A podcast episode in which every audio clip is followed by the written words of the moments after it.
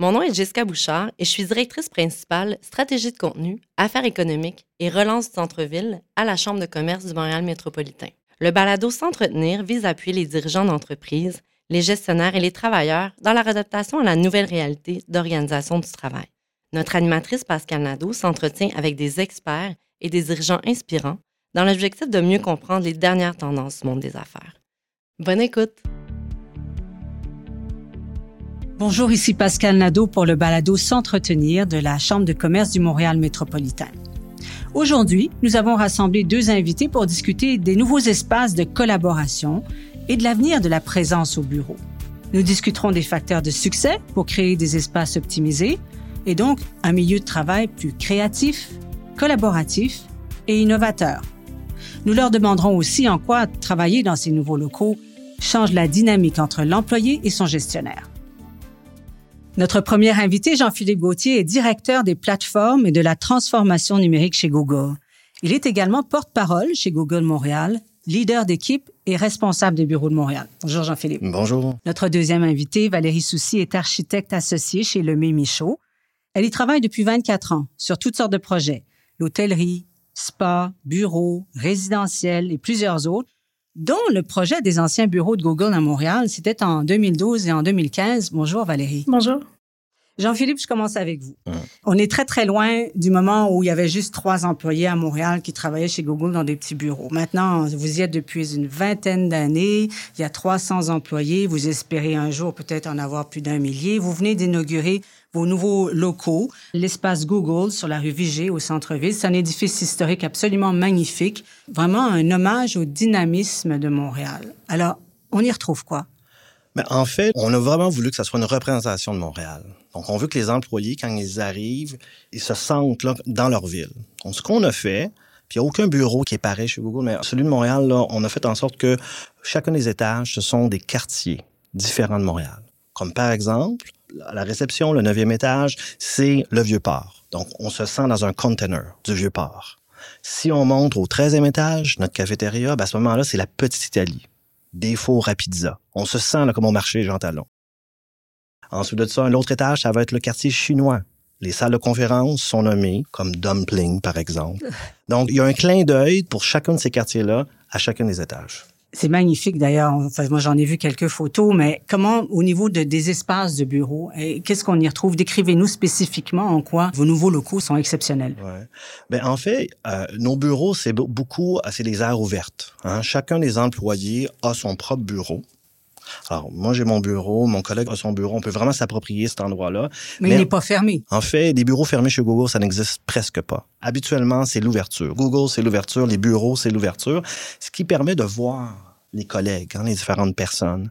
Donc, moi, de mon bureau, là, dans ma vue périphérique, là, je vois là, plusieurs personnes. On est 300 euh, au bureau de Montréal et, la majorité des gens viennent au bureau. Là. Donc, euh, il y a une effervescence au bureau. On a aussi euh, ce qu'on appelle des petites cuisines, un espace où il est possible de prendre un café, une bibliothèque, comme à la maison, un espace là, qui est approprié pour lire.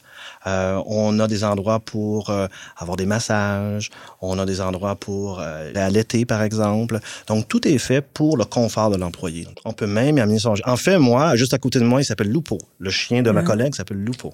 Et on va y revenir parce que je vais m'expliquer ce qu'il y a comme philosophie derrière tout ça. Jean-Philippe, vous avez une trentaine de personnes dans votre champ de vision. Euh, ça vous donne quoi, ça? C'est excellent. Rapidement, je peux voir qu'est-ce qui se passe. Je vois les, les, les, gens, les comportements des gens, comment ils se sentent, ce qu'on appelle, en guillemets, le, body language. Puis quand je vois qu'il y a quelqu'un qui peut-être pas file pas là aujourd'hui, je peux rapidement aller voir cette personne-là, marcher vers elle, puis lui dire qu'est-ce qu'il y a? Puis on va aller prendre un café, on va, en, on va aller en discuter.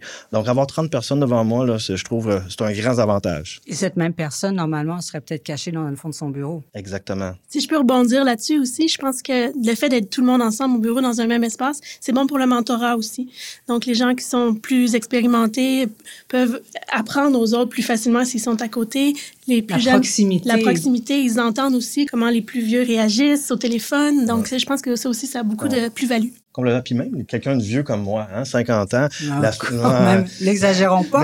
la semaine passée, à côté de la photocopieuse, on a une, imprimante 3D. Et il y avait un des Googlers qui était là, qui faisait quelque chose. Et moi, que j'ai jamais utilisé un imprimante 3D de ma vie, j'ai demandé comment on fait. Puis on a eu une belle conversation de 10 minutes. Il m'a montré comment ça fonctionne. C'est ça. Donc, le mentorat est quasiment instantané. C'est voici la situation et je la corrige tout de suite. Exactement. Ou je, je t'aide à, à la régler. Oui. Mais ça, c'est fantastique. Ça serait jamais arrivé, ça serait resté à la maison. Mhm. D'ailleurs, c'est important pour essayer d'inciter les nouvelles générations à revenir au bureau, de rendre les espaces de travail ouverts et attrayants. Donc, c'est comme ça qu'on arrive aussi à travailler tout le monde ensemble, puis à échanger plus facilement.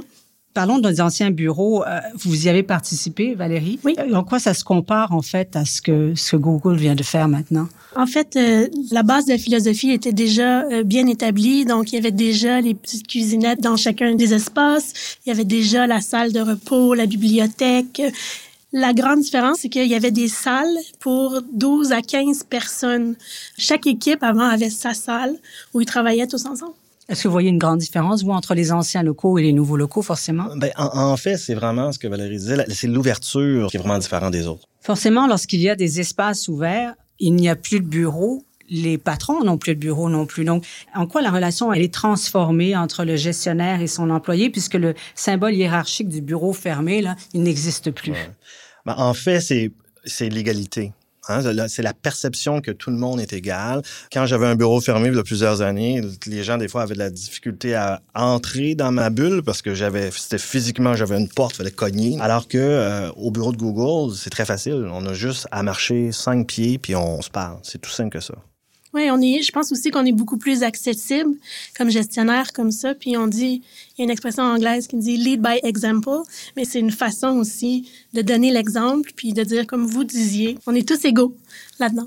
Un de mes premiers patrons, une des choses qui m'a inculqué, c'était de faire la gestion en marchant. Mhm. en marchant sur l'étage. Parce que, justement, tu es capable de voir qu'est-ce qui se passe dans le bureau, comment les gens sont, est-ce qu'ils se sentent bien ou pas. Alors, avoir des bureaux ouverts, ça me permet de faire le tour des étages, de rapidement de voir qu'est-ce qu'il y en est. là. Euh, Aujourd'hui, ça va être une bonne journée, ce ne sera pas une bonne journée. L'employé va se dire, euh, si j'ai quelque chose à- justement à dire à Jean-Philippe, je suis capable de lui dire.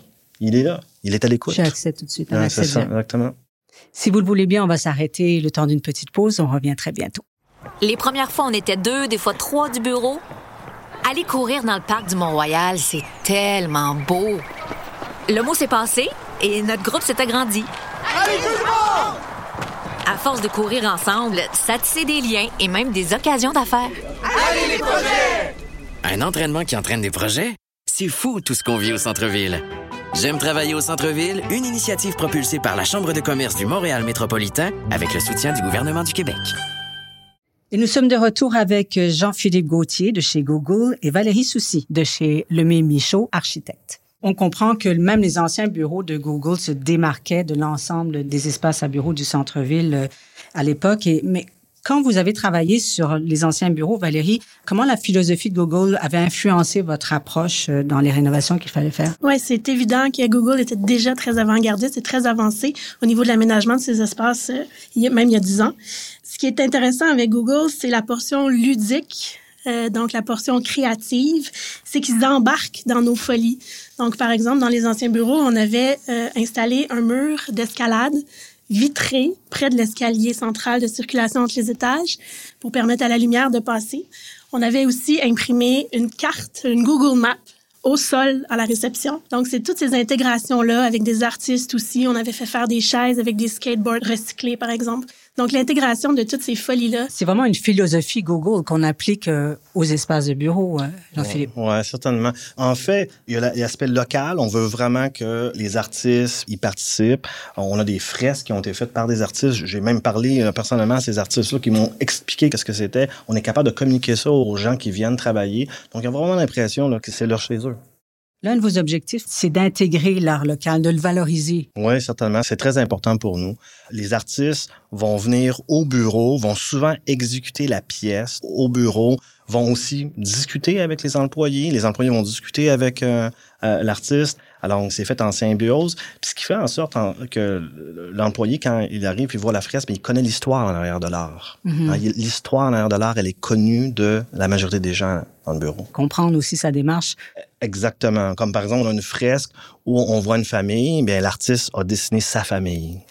Valérie, de façon plus générale, vous êtes donc architecte, vous êtes appelé à transformer des bureaux, vous rencontrez donc des gestionnaires d'entreprise. Comment intégrer la philosophie, les valeurs d'entreprise dans le travail que vous allez faire? Oui.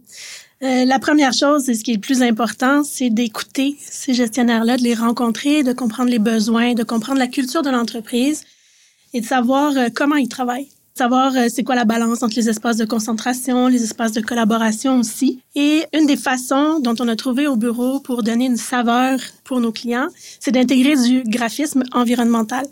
Ça apporte totalement une saveur. On est une équipe multidisciplinaire, on est des architectes, on travaille aussi avec des designers d'intérieur et des designers graphiques.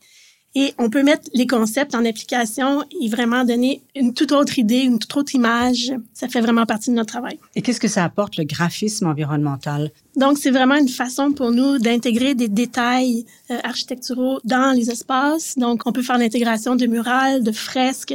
Euh, notre équipe de designers graphiques est même déjà allée peindre sur place des murales qu'ils avaient imaginées pour nos clients.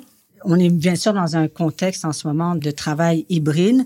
Quelle tendance est-ce que vous dégagez de cela quand vient le temps aussi de reconfigurer des bureaux? Est-ce que ça influence votre façon de faire les choses? Après deux ans, on a vraiment besoin de socialiser. On a besoin de retrouver ces moments-là de rencontres informelles aussi au bureau, donc les discussions autour de la machine à café, qui peut faire progresser des dossiers assez rapidement. Euh, on essaie vraiment de séparer les espaces de travail de concentration individuelle des espaces de rencontre. La tendance qu'on voit, c'est plus de petites salles de rencontre pour justement quand on a besoin de faire des visioconférences, par exemple, et moins de très grandes salles de conférences. Donc finalement, je comprends que l'ère du bureau fermé, euh, c'est complètement dépassé. C'est de l'époque des dinosaures. Il n'y a pas des certains nostalgiques chez vous qui regrettent? Ben en fait, moi, je suis un de ces dinosaures-là, et euh, mais je le regrette pas du tout. Au contraire, je pense que l'ouverture, là, c'est vraiment le futur. L'avant-gardiste de Google dans l'environnement de travail, ça doit particulièrement séduire, j'imagine, les jeunes générations qui rentrent sur le marché du travail parce que c'est à leur image, ça vient les chercher, ça correspond à eux. Complètement. Quand on rentre dans un air de travail et que c'est beau, c'est plaisant, etc., c'est ça, là, la jeune génération adore. Ils aiment aussi l'ouverture. Hein. Ils veulent, ils sont ouverts vers le monde. Donc, quand tu passes 7-8 heures de ton temps au travail, tu habites là. Donc, euh, c'est pour ça que je pense qu'ils sont séduits par ça. Puis pour nous, c'est très important de faire en sorte que les gens viennent au bureau puis soient heureux de, le faire. Il faut que je revienne là-dessus parce que vous m'avez parlé de salles de massage, uh-huh. de salles d'allaitement, uh-huh. de venir avec son chien. Uh-huh. Qu'est-ce qu'il y a derrière ça? En fait, on veut que les gens, quand ils passent le, le 8 heures, s'ils ont le goût de faire une petite sieste de 15 minutes, parce que pour eux, c'est important, pour X nombre de raisons, mais qu'ils puissent le faire, puis qu'ils ne soient pas jugés par rapport à ça. Il n'y a, pas de jugement à, l'entour de ça. Donc, c'est vraiment d'être dans le bien-être. C'est le bien-être des gens qu'on recherche le bien-être, la lumière naturelle. C'est parce que finalement, quitter son ordinateur pour un autre ordinateur, c'est d'aucun intérêt, autant travailler chez soi. Donc, il y a une raison pour laquelle on veut aller travailler dans des espaces comme ceux-là. Oui, absolument. Euh, Jean-Philippe l'exprime très bien. On met l'employé au centre euh, du bien-être des espaces. On veut absolument qu'il soit bien là-dedans. Euh, c'est pour ça aussi qu'on crée une variété d'espaces, donc adaptés à chacune des tâches, où on peut se déplacer quand on commence à manquer d'imagination, de créativité, pour essayer de se donner un autre souffle dans le travail qu'on fait. On essaie d'inciter les gens à revenir au bureau, puis il faut pas sous-estimer l'impact que le design bien pensé peut avoir là-dessus. Mais Valérie, on parle beaucoup de l'importance vous savez, d'anticiper les besoins. Oui. Puis on va se le dire, on est vraiment dans une espèce de contexte mouvant, un petit peu incertain par rapport à l'allure que prendra la vie de bureau, le travail au bureau dans les cinq, dix prochaines années. Quand vient le temps de réorganiser des locaux, comment est-ce que vous naviguez, vous, à travers tout ça? Oui, il n'y a personne qui a de boule de cristal. On ne sait pas où ça s'en va. Ce qu'on sait, c'est qu'on essaie d'avoir des espaces le plus flexibles et adaptables possible. Donc, quand on pose les bases du design, on essaie d'implanter les infrastructures comme l'éclairage, la ventilation pour être capable de faire des modifications rapidement à moindre coût. Aujourd'hui, il y a des murs amovibles qui existent pour fermer des bureaux. Il y a des, toutes sortes de solutions acoustiques qui se déplacent. Donc, c'est ces éléments-là qu'on essaie d'intégrer dans la planification. À Google, vous êtes déjà rendu dans l'avenir, vous. Ça vous préoccupe quand même? Non, moi, ça me préoccupe pas du tout. En fait, euh, je suis très optimiste par rapport à l'avenir. Je suis optimiste par rapport au fait que les gens vont retourner au travail, non seulement chez Google, dans l'ensemble des, euh, des, entreprises euh, au centre-ville. donc, je suis vraiment optimiste. Ce que Google a fait, c'est absolument extraordinaire, peut-être pas à la portée de toutes les entreprises. Alors, si vous aviez des priorités à émettre, vous, et des conseils à donner à des entreprises qui veulent reconfigurer, mais forcément avec des plus petits budgets, on commencerait par quoi? On commencerait par se poser la question euh, comment on est capable d'utiliser les espaces à plusieurs moments dans la journée. Par exemple, la cafétéria, comment cet espace-là peut devenir un espace de rencontre en dehors des heures de lunch? Donc, penser à, la connectivité, penser à l'acoustique aussi. C'est d'essayer de réfléchir un peu plus loin et d'essayer d'anticiper des besoins. Moi, je pense qu'il est relativement facile d'arriver à quelque chose qui est similaire à Google à moindre coût, là, en, allant chercher là, euh, quelques bureaux euh, dans des belles compagnies québécoises, là, euh, puis d'assembler ça ensemble, parce que fondamentalement, c'est l'esprit. C'est l'esprit d'ouverture, c'est l'esprit d'être ensemble. Une machine à café, ça coûte pas si cher que ça. Acheter deux, trois pommes, ça coûte pas si cher que ça. Puis on participe, même si les pommes viennent du Québec, on, participe à l'économie locale. Donc, c'est plus la philosophie que je pense qui est importante. Puis tout le monde peut y arriver, là. Voilà une belle façon de terminer ce balado. Merci beaucoup, euh, Jean-Philippe, d'avoir été avec nous. Merci, Valérie. Merci. Merci beaucoup. On comprend maintenant que l'organisation physique des bureaux permet à une entreprise de refléter ses valeurs, et ses philosophies au quotidien. Revenir au bureau permet de profiter du contact humain, bien sûr. Quant aux nouveaux espaces ouverts, ils favorisent les échanges, les rassemblements informels et le mentorat aussi. Merci à Jean-Philippe et Valérie de s'être prêtés à l'exercice aujourd'hui. C'était Pascal Nadeau pour le balado S'entretenir de la Chambre de commerce du Montréal métropolitain. Abonnez-vous sur toutes les plateformes comme Apple Podcast, Spotify et Google Podcast pour ne manquer aucun des prochains épisodes. À bientôt!